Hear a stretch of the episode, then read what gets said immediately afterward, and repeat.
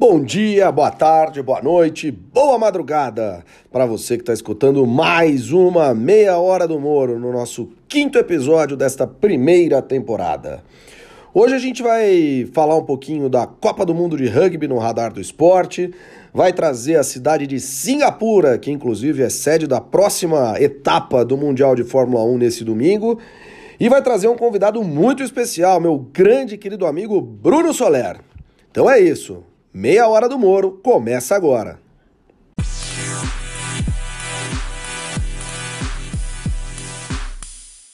Bom, pessoal, vou começar aqui a meia hora do Moro de hoje. Acho que a primeira coisa que eu tenho que trazer para vocês é a nossa pergunta do ouvinte. Dessa vez, meu amigo Renato Razeira, de Brasília, mandou uma mensagem para mim dizendo o seguinte: Vi no Google que jogo de azar é aquele que depende exclusiva ou principalmente da sorte. Bem, se numa partida o sujeito pegar todas as mãos com as melhores cartas, sorte. O melhor profissional vai perder, azar. Exclusivamente eu posso concordar que não, mas depender principalmente da sorte, acho que é sim discutível. Eu me achava muito bom de truco na escola, tem que saber jogar. Mas, meu amigo, já levei muita surra de cara ruim que saía com casal, zap copas toda hora. Xadrez sim, esse não depende da sorte. Lembrando que lá em Socorro, no interior de São Paulo, Copas chama Sete Copa e Pica Fumo chama Sete Ouro. Um abraço para todo mundo lá de Socorro de novo, que estava na meia hora do Moro da semana passada. Bom, eu mandei uma mensagem para o meu amigo Guga Facre, que foi meu entrevistado da semana passada, para responder essa questão aqui do Renato. Vamos ver o que, que o Guga falou. Fala, João. O ouvinte está certo com relação à amostragem de um torneio só. Então, quando essa amostragem mínima de um torneio só, realmente pode acontecer da sorte influenciar. E ela influencia bastante porque são muitas variáveis, né? Mas quando você coloca no longo prazo, e é aí que define se um jogo depende exclusiva ou principalmente da sorte, ou se ele depende exclusiva ou principalmente da habilidade, e aí fica provado que o poker é um jogo de habilidade, porque no longo prazo o profissional ganha. Então, se eu jogar uma partida, eu contra o melhor jogador do mundo, eu contra ele ali, eu posso ter sorte e ganhar. Mas se a gente jogar 10, 100 partidas, é certeza que ele vai ganhar de mim. E aí o que, que o profissional faz? É, Para ele saber se ele é lucrativo num nível de jogo na internet, ele tem que jogar 2 mil torneios. Aí ele, aí ele sabendo que ele é lucrativo, ele sabe que se ele tem 25% de lucratividade num torneio de um dólar, ele sabe que a cada mil torneios ele tende a jogar 200, ganhar 250 dólares naquele nível. É assim que, que é a lógica. É, não sou eu que estou concordando, nem o ouvinte, é matemática e pesquisas internacionais e juristas e um monte de gente que já analisou isso para gente é, e definiu dessa forma. Bom, é isso aí, Renato. Se você, se você não ficou muito feliz com a resposta do Guga, manda mensagem de novo pra gente que a gente continua esse debate de sorte e azar. Sem muitas delongas, vamos ao Minuto do Moro Bueno de hoje, que traz uma questão internacional misturada com nacional.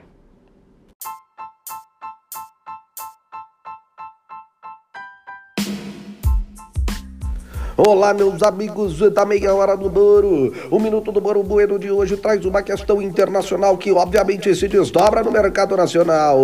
Lembra-se daquela questão do milagre econômico brasileiro lá da década de 70? O que, que acabou com ele? Foi o petróleo. Então, desta vez, é claro que o petróleo se desdobra no contexto nacional. A maior refinaria de petróleo do mundo foi bombardeada na Arábia Saudita.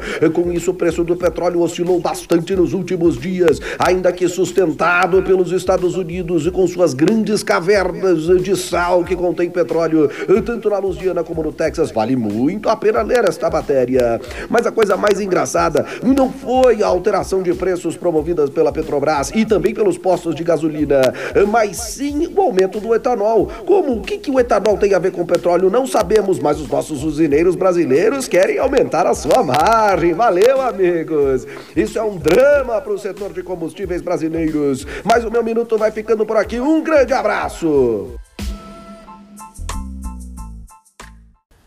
Gente, eu estou hoje com meu grande amigo Bruno Soler. O Bruno Soler é estrategista político, sócio da Travessia.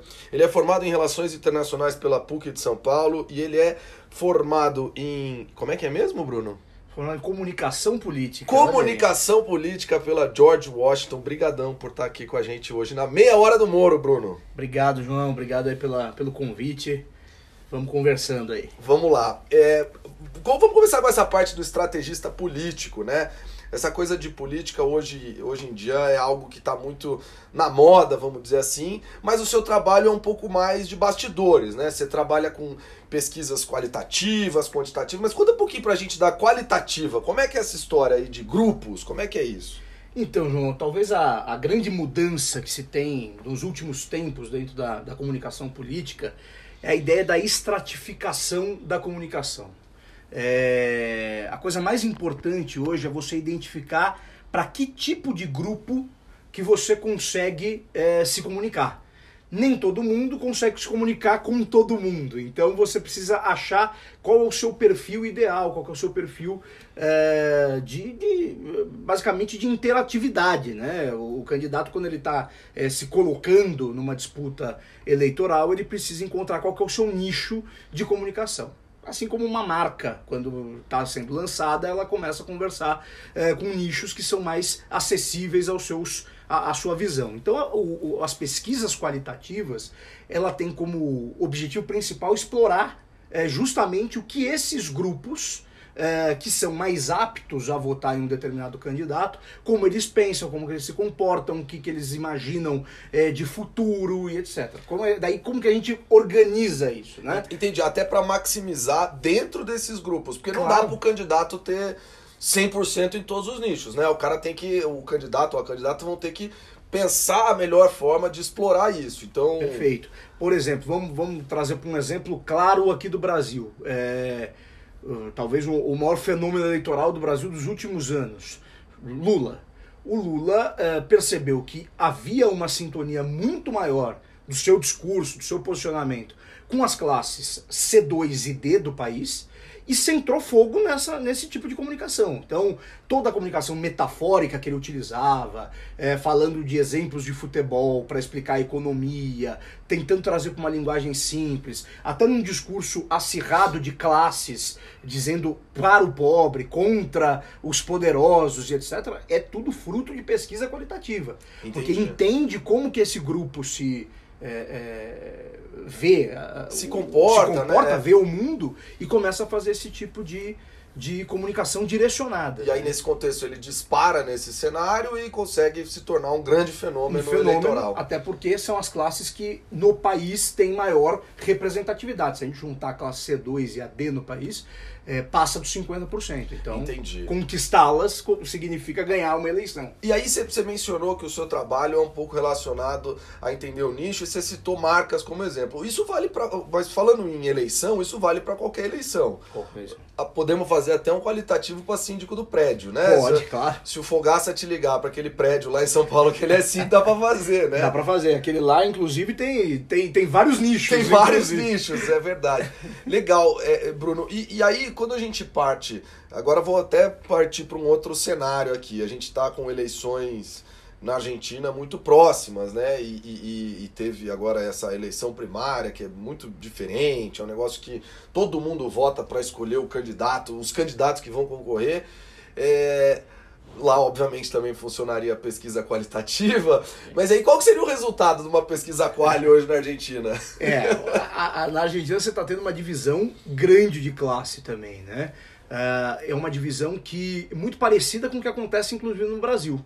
É, se a gente fizer um, um, paralelo, né? Você teve uma eleição na, na, na, na última contenda eleitoral, você teve a eleição do Macri, que foi um candidato que se posicionou com um discurso absolutamente liberal e à direita, uh, depois de uma crise uh, grande uh, do governo Cristina Kirchner, uma crise inclusive de, de, aumento do número de desempregados, um problema sério na, na valoração dos preços, né? porque o governo argentino praticamente subsidiava quase que toda a produção agrícola do país, então isso deu um, um, um, um um, um fenômeno cambial é, problemático naquele momento e as pessoas estavam buscando, estavam sem grana e buscando uma alternativa. Vem um cara que diz: Olha, eu vou diminuir o tamanho do Estado drasticamente, vou fazer as reformas que não são populares, mas eu vou fazê-las, e defendeu isso publicamente e ganhou o, o, apreço popular naquele momento, porque ele era um governador bem avaliado, um prefeito bem avaliado da cidade de Buenos Aires e acabou ganhando essa, acho, essa dimensão. Eu acho até engraçado esse, esses, essas voltas que a política dá, porque Macri vem do Boca Juniors. Sim. E o Boca Juniors é notadamente um time muito das massas em toda a Argentina, não Verdade. só em Buenos Aires. Verdade. E ele se posta, se coloca como candidato, como político liberal, como político mais à direita, mas é engraçado que a origem dele fundamental é uma origem de massas, é. como presidente do Boca Juniors. Inclusive um presidente muito sucesso no Boca Juniors, né? E, e, a Argentina. É, Talvez porque a torcida do Boca eles falam que eles são mitad mais um. É, então, qual é metade mais um do, do país, acaba pegando todas as classes. Acaba pegando todas, é verdade. E a Argentina tem. Você mencionou muito essa questão cambial, até ouvi recentemente, Bruno é, que o pessoal discute muito. São países em desenvolvimento, países desenvolvidos, o Japão, que hoje podemos dizer que é a China, né, que é um aumento muito maluco, e a Argentina, que parece que tudo dá sempre errado, né? É um é. negócio impressionante. Incrível. E, e a experiência daí do Macri enquanto presidente da República foi desastrosa. É, tudo que tentou se fazer, obviamente, a gente não pode tirar o contexto, era um contexto problemático, com dificuldade. Uh, ele precisava fazer algumas reformas que eram extremamente impopulares e no momento que ele sentiu, mesmo tendo prometido na campanha que, que as faria, no momento que ele sentiu que isso, é, de certa maneira, é, agravaria ainda mais crises sociais, ele fez tudo meia boca. Entendi. E, trazendo para o Boca Juniors, ele fez meia boca as coisas. E isso, rapaz, acabou criando um problema maior, porque as reformas não se concretizaram, os problemas continuaram e hoje ele está reduzido ainda numa expectativa de uma parcela da classe média que é, ainda eh, prefere é, o Macri ao kirchnerismo, a tudo que representou a, a derrocada da Argentina com a Cristina naquele momento, uh, mas a massa, uh, o povão começa a, olha, é melhor a Cristina e ainda mais, é melhor o Aníbal Fernandes, que é o, o, o candidato da Cristina, é, ela é vice dele hoje, que era o chefe de gabinete do presidente Néstor Kirchner. Lá para trás, né? Que era, que foi o que representou o Lula para o Brasil Entendi. naquele momento de avanços sociais, etc. O Néstor é, representou para a Argentina depois de governo de La Rua, depois de, de, de depois, do desastre depois da de década de 90 de Menem, é. É, Saá e tudo mais. Né? Foram quatro presidentes em uma semana ali em 2001. Até foi o Moro Bueno, de dois três episódios atrás, uhum. falou disso. Bom, mas eu, agora eu vou pro, pro radar do esporte, Bruno, mas e vou deixar uma pergunta para você na hora que a gente voltar do radar do esporte. Como a gente falou do Boca tal, vamos pro radar do esporte. Vou deixar uma pergunta para você. É, o candidato da Cristina leva no primeiro turno? Daqui a pouco você responde. O Radar do Esporte de hoje traz a Copa do Mundo de Rugby. Ela vai ser disputada no Japão entre os dias 20 de setembro e 2 de novembro. São 20 equipes participando do certame, buscando a taça, e uma peculiaridade muito interessante da Copa do Mundo de Rugby é que ela é um dos eventos esportivos mais assistidos do mundo, basicamente só atrás dos Jogos Olímpicos e da Copa do Mundo de Futebol. Como o rugby não é exatamente o esporte mais conhecido aqui no Brasil, eu conversei com meu amigo Antônio Montes e tirei algumas dúvidas a respeito do jogo. A primeira delas é a respeito da modalidade, porque a Copa do Mundo é disputada com times com 15 jogadores de cada lado, enquanto que o rugby nos Jogos Olímpicos é disputado com 7 jogadores de cada lado. Então eu perguntei para ele qual que é a grande diferença entre as modalidades, entre os jogadores. A grande diferença entre o Rugby Union, que é a modalidade que será praticada na Copa do Mundo de Rugby, que se inicia no dia 21 de setembro agora, e a variante Sevens, que é o, a modalidade praticada nas Olimpíadas, deriva da quantidade de jogadores que tem em campo. Então o Rugby Union ele tem 15 jogadores de cada lado, totalizando 30 jogadores, e a variante Sevens tem 7 jogadores de cada lado, totalizando 14. Então, na, na, no Rugby Union, é, um time ele apresenta dois grupos de jogadores bastante é, delimitados. Oito jogadores são muito grandes, muito fortes e, são, e produzem força. A, a ideia é que eles produzam força. A, o resto do time ele é um time mais rápido, que apresenta uma velocidade maior, uma resistência maior a continuar correndo em uma velocidade alta. Uh, nesse sentido, a variante Sevens ela não tem uma variação tão grande. Os, sete, os 14 jogadores em campo eles se assemelham demais, tanto em biotipo quanto em, em nível de habilidade, que é uma habilidade maior, e, e uma resistência física a correr maior. Uma coisa muito comum do rugby é a questão dos tackles, das faltas, não dá para entender direito o que, que é falta. Então eu perguntei para Antônio, que é um jogador de rugby já muito experimentado, ele fundou lá o Rugby Raça Ribeirão Preto, ele é médico lá em Ribeirão Preto, joga rugby há muito tempo. Então eu perguntei para ele um pouquinho disso. O que, que é falta no rugby? Ah, e olha, João, é, acho que para todo novato de, de rugby, né, que vai assistir um jogo pela televisão, um jogo ao vivo, ele não consegue entender basicamente o que, que é falta, né? esse bando de homem se batendo e quando é que o juiz vai apitar uma falta, o que, que é falta. Mas basicamente no rugby ele segue dois princípios para gerar as, as leis do jogo, que é proporcionar a continuidade do jogo e a segurança dos jogadores. Então assim, é, o jogador que ele encosta, por exemplo, a, o joelho no chão, o corpo no chão, ele tem que soltar a bola. Então, o jogador que não soltar a bola, ele está atrapalhando a continuidade do jogo, então isso é uma falta, certo? Assim como você desrespeitar o juiz, você estaria atrapalhando a continuidade do jogo, isso também é uma falta. E para você agredir o seu adversário, você tem uma regra, você não pode bater no, no, em qualquer jogador, você só pode taclear, como a gente chama, né? o jogador que está portando a bola do ombro, da linha do ombro dele para baixo, e você só pode atingi-lo com desde que entre em contato um ombro e um braço. E você também não pode é, agredir esse jogador se ele estiver no ar. Então ele, o jogador precisa pelo menos ter um pé no chão para você taclear ele. Então se, obviamente, mesmo que sem sem intenção você acerta o rosto do jogador com o seu ombro, isso é uma falta, você está colocando em risco a integridade física do seu adversário. Basicamente é isso. Bom, e finalmente, como não pode deixar de ser, quem que é favorito para ganhar esse troço, meu querido Tonhão? A edição de 2019 no Japão, diferente das oito edições passadas da Copa do Mundo de Rugby, tem pelo menos cinco times que são francos favoritos ao título. O destaque aí são os All Blacks, a seleção neozelandesa que é a atual bicampeã, que apesar de não ter apresentado um padrão de jogo tão bem organizado, mantém a tradição e os melhores jogadores no papel.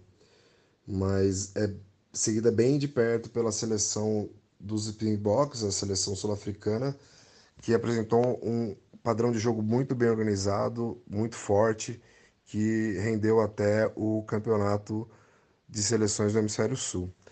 E aí talvez um segundo escalão seriam as seleções de Gales, Irlanda e Inglaterra. Gales como a campeã invicta do torneio de times nacionais do Hemisfério Norte. A Irlanda, que teve bons resultados contra a seleção neozelandesa e recentemente contra a seleção de País de Gales, também apresentam uma seleção muito, muito poderosa em toda a Copa do Mundo. E a Inglaterra também, apesar de ter passado por alguns problemas nos últimos anos, nesse último ano ela vem num crescente muito interessante. E aí, num, num um time que seria satélite e correria por fora, seria talvez os Wallabies da seleção de Austrália, que teve uma vitória num jogo que apresentou um padrão de jogo absurdo com os All Blacks esse ano, que também é concorrente, mas aí de um, de um, de um espectro um pouco mais uh, distante dos, dessas outras seleções ao título da Copa do Mundo. É isso, pessoal. O Radar do Esporte dessa semana fica por aqui. Semana que vem tem mais. voltando aqui com o meu amigo Bruno e vamos lá, sem mais delongas, Cristina leva no primeiro turno, o candidato dela leva? Tem boa chance, João. É... A Argentina tem uma, um fenômeno diferente do resto do mundo, né? Além de tudo dar errado, tem uma coisa que só existe na Argentina, que ela tem três turnos, né? Porque o passo é, é praticamente um, é, um turno. É né? verdade. E nesse passo ficaram dois candidatos e a vitória da, da, da, da do candidato da Cristina foi larga, é, acima do esperado. Entretanto, existe, a partir desse fenômeno, existe um movimento que começa a trazer o medo da volta do kirchnerismo. E talvez isso possa é, trazer um pouco mais para o jogo o, o, Macri. Mas eu, eu, eu, imagino que assim, se a gente tivesse que fazer em probabilidade, 75% de chance do Fernandes levar a eleição contra 25% do Macri. Eu acho que a probabilidade hoje, vendo as pesquisas, seria essa. Tá certo. Tá? Tá certo. Bom, então já que a gente falou de esporte um pouquinho, você é Santista, é isso, Bruno? Claro, eu torço pro maior do mundo. Maior do mundo? Maior do mundo. Que, que manda seus jogos na vila mais famosa vila do mundo. mais famosa do mundo. Como é que você virou Santista? Da onde veio isso? Vou te dizer uma coisa, João. Quem entende futebol vira Santista. Não, tô brincando. Mas é um amor que vem desde o do meu pai, claro. É, acho que tem essa influência, a maioria dos, da, da, nossa geração, ah, principalmente, ah, teve essa influência, né? E eu vivi as vacas magras do Santos, né? Eu, eu, eu, eu nasci em 86, o Santos tinha ganho o seu último título paulista né, em 84. Tive, o Serginho Chulapa. O Serginho Chulapa, é. gol contra o Corinthians. Em 95 eu tive a chance e, de ver meu time campeão brasileiro, e foi campeão brasileiro. É, na semana passada eu conversei com o Guga Facre, e ele também é Santista, estava na final do Pacaembu, adora o Camanducaia e, obviamente, odeia o Márcio Rezende de Freitas. Márcio né? Rezende de Freitas, inclusive, é o único juiz bicampeão brasileiro, que ele ganhou em 95 e ganhou depois em 2005 o Corinthians. É, aquele... Quando tirou o pênalti do Tinga. Aquele... é, então tem essa, tem essa coisa. Mas eu, daí, desde então, em 98 a gente foi ganhar a América com a, a Copa Comebol. Aquele que deu a briga com o Leão. O Leão. Toda... Não, o Leão tinha sido... Ah, com o Atlético, com o Atlético Mineiro. Mineiro. Em 98 a gente foi é a Rosário, ganhamos lá no Gigante de Arrojito e Rosário e o Santos campeão da América mais uma vez, né? Voltando com a sua tradição internacional. Então vou fazer a pergunta aqui para resolver a história em relação ao Santos. Diego e Robinho ou Neymar e Ganso? Como importância para a história do Santos, Diego e Robinho.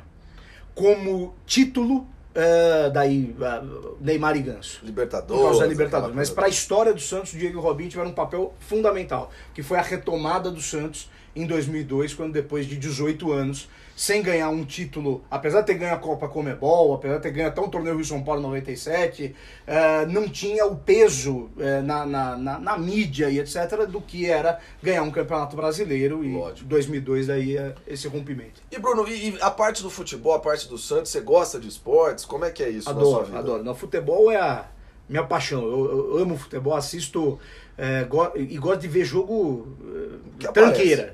Eu, eu, fui agora, tava, na, tava no Peru recentemente, fui assistir é, Alianza Lima e Palestino do Chile pela Libertadores. Que beleza! É, um jogo maravilhoso. Beleza. É, os dois eliminados. Ah, um jogo ótimo, sensacional. Pelo menos eu vi um gol que foi uma coisa antológica. O cara chutou, a bola pegou na trave, nas costas do goleiro. Foi um, foi um gol que ninguém imaginava. A bola tava indo para fora, o goleiro ficou esperando. E daí foi o gol mais famoso dessa Libertadores aí. Que beleza. Então você assiste tudo, gosta de futebol. Futebol, adoro. Assisto outros esportes sem, sem o mesmo encantamento, mas eu assisto. Gosto, entre esses esportes que são mais televisionados, eu gosto de vôlei, eu gosto de assistir Olha vôlei. É... Basquete razoável, eu não gostava, mas é tão espetacular esses jogos da, da NBA que acaba te prendendo a é atenção. É verdade, é verdade. E eu tenho assistido. Agora, um que eu não consigo assistir, que eu sei que você gosta muito, mas eu não tenho paciência, é tênis. eu gosto de jogar, mas de assistir eu não consigo. Tá certo. Bom, Bruno, você mencionou aí a sua viagem ao Peru, então vai conseguiu chamar aqui para mim, trouxe para mim o nosso momento viajaria. Daqui a pouco a gente volta com o Bruno Soler.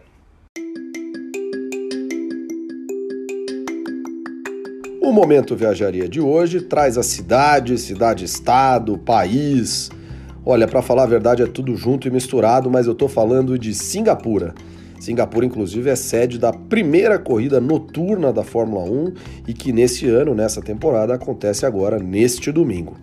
Singapura é uma cidade muito especial, é uma cidade que tem inúmeras uh, frentes de países. Então a gente tem indianos da região do Tamil Nadu, que inclusive fazem parte ali de um bairro muito interessante chamado Little India.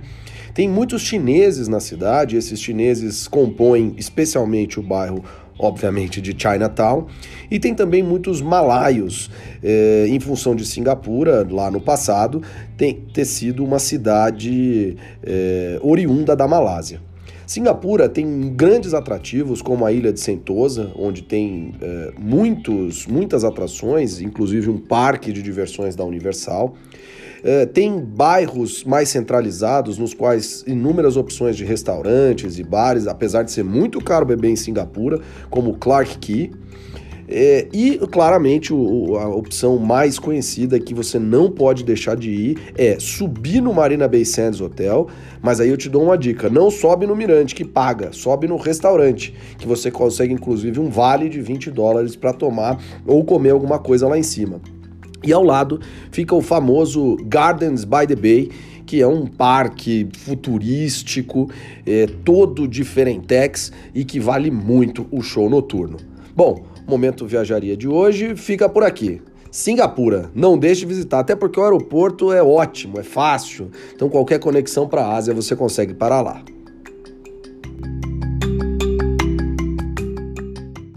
Voltando aqui com o meu grande amigo Bruno Soler.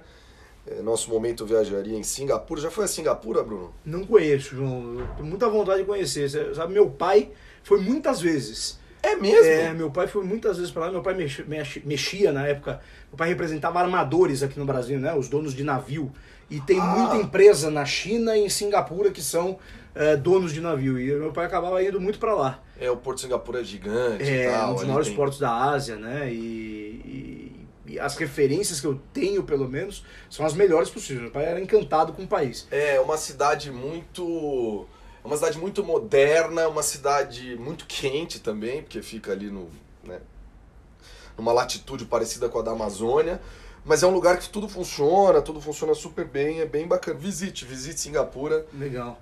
Meu pai, inclusive, falava uma coisa, eu não sei se você teve, chegou a estar lá, mas ele falava da, da discrepância que era quando você estava em Singapura e quando você ia para a Malásia, para Kuala Lumpur, que é da mesma, né? Tem, não, é a mesma coisa. Mesma coisa, mas uma mas diferenças sociais gritantes, né? Sem dúvida. Na verdade, é, Singapura era uma cidade da Malásia que a Malásia não quis mais. Essa é a história de Singapura. O pessoal falou assim: ah, tem muito chinês aí, eu não quero você. Aí Singapura falou: beleza, então eu vou ser, vou ser eu mesmo, vou ser um país à parte, e se tornou um país. É, de novo, se a gente falar em democracia, talvez não seja o maior representante da democracia da forma ocidental que a gente conhece, mas é um país que deu muito certo no sentido de se desenvolver, se desenvolver um sistema bancário super eficiente, com economia diversificada, enfim, é um lugar é, bem desenvolvido nesse aspecto e com diferenças sociais que não são tão aparentadas. Johor Bahru é a cidade que faz fronteira com Singapura, já né? quando você atravessa. E já é uma outra realidade, assim, já é você teve assim, em Kuala Lumpur também? Eu não? tive em Kuala teve? Lumpur, tive em Kuala Lumpur. Kuala Lumpur, na verdade, parece Singapura 20 anos atrás. Entendi. Então, em 2001, quando inclusive a Fórmula 1 começou lá na Malásia, parece que a cidade estava excelente, linda e maravilhosa. Só que não deram mais nenhuma nem mão de tinta nas coisas. interessante. Então, hoje Kuala Lumpur é um lugar um pouco largado, vamos dizer assim. Né? Tem a Petronas Towers, aquela coisa toda, e parece que parou no tempo. Enfim. Tem alguma viagem marcada em breve aí, Bruno? Tenho, tenho sim. Vou pro, pra Beirute, no Líbano. Que beleza! É, vou pra lá e depois eu vou a Teherã. Olha né? só! É, vou, vou, vou junto com dois amigos aí. É, a gente vai, vai dar uma passeadinha. Dizem que eu não conheço ambas, é, mas dizem que, que Beirute é uma cidade maravilhosa. Maravilhosa, né? é. Falam super bem. Muito... Nunca tive. No Oriente, Oriente Médio só tive em Doha. Doha, desculpa. Eu tive no Bahrein. No Bahrein, tá. O pessoal do Catar e do Bahrein não me escutem confundindo os dois, porque eles não se gostam. Eu tive no Bahrein, tive em Manama. Eu vou de... Meu voo é São Paulo, Doha, Doha, Beirute. Ah, vou, é, pela Qatar Airways lá, daí vou acabar fazendo essa paradinha. Mas nem vai dar para conhecer Doha no final, é. porque é muito curta a, a, a, conexão, né? E você gosta de viajar? Você falou aí do Peru, quer, vai procurar um jogo lá do libanesão ou do iranianão? iranianão.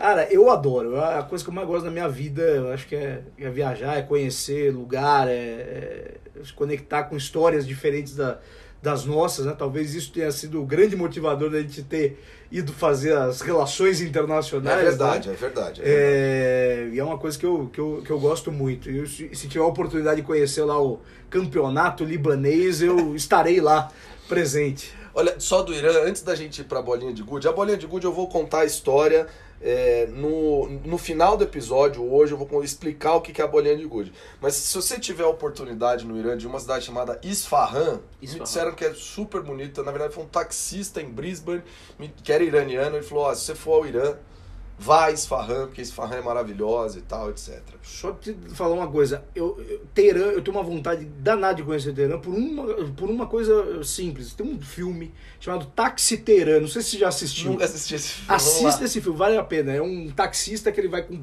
com iranianos no carro e vão contando histórias e vai mostrando Teherã o tempo inteiro. Eu sou louco para conhecer Teherã por conta disso. Então, quando você voltar de Teherã, a gente vai fazer um, uma entrevista rapidinha com você para você contar pra gente Teherã, saber se o táxi Teherã é tudo é verdadeiro. Bruno, estamos aqui com as bolinhas antes de falar tchau, você tem que escolher uma. Tá. Eu, pode escolher aí, vamos ver. A que você vai escolher uma para você pra gente escolheu aqui uma branquinha com azul claro. Isso. É, vou terminar com o Bruno Soler e aí já já eu explico da bolinha, porque já estamos no quinto episódio, já está na hora de explicar a bolinha. Mas, querido, muitíssimo obrigado por me receber aqui, por conversar comigo nessa meia hora do Moro. Foi um prazer, foi um prazer falar da Argentina, falar de, de política, acho que é sempre um assunto bacana. E, e obrigado, obrigado mesmo. Valeu, Joãozinho. Parabéns aí pela, pelo projeto, bem legal. Tenho acompanhado as outras entrevistas aí. E, cara, quando quiser, tô à tua disposição. É um prazer. Vamos só mandar um abraço pro pessoal do Grezag, senão eles vão ficar bravos, um né? abraço pro Grezag no nome, é, em nome do nosso capitão Pantanal. Obrigadão, Bruno. Valeu, pessoal.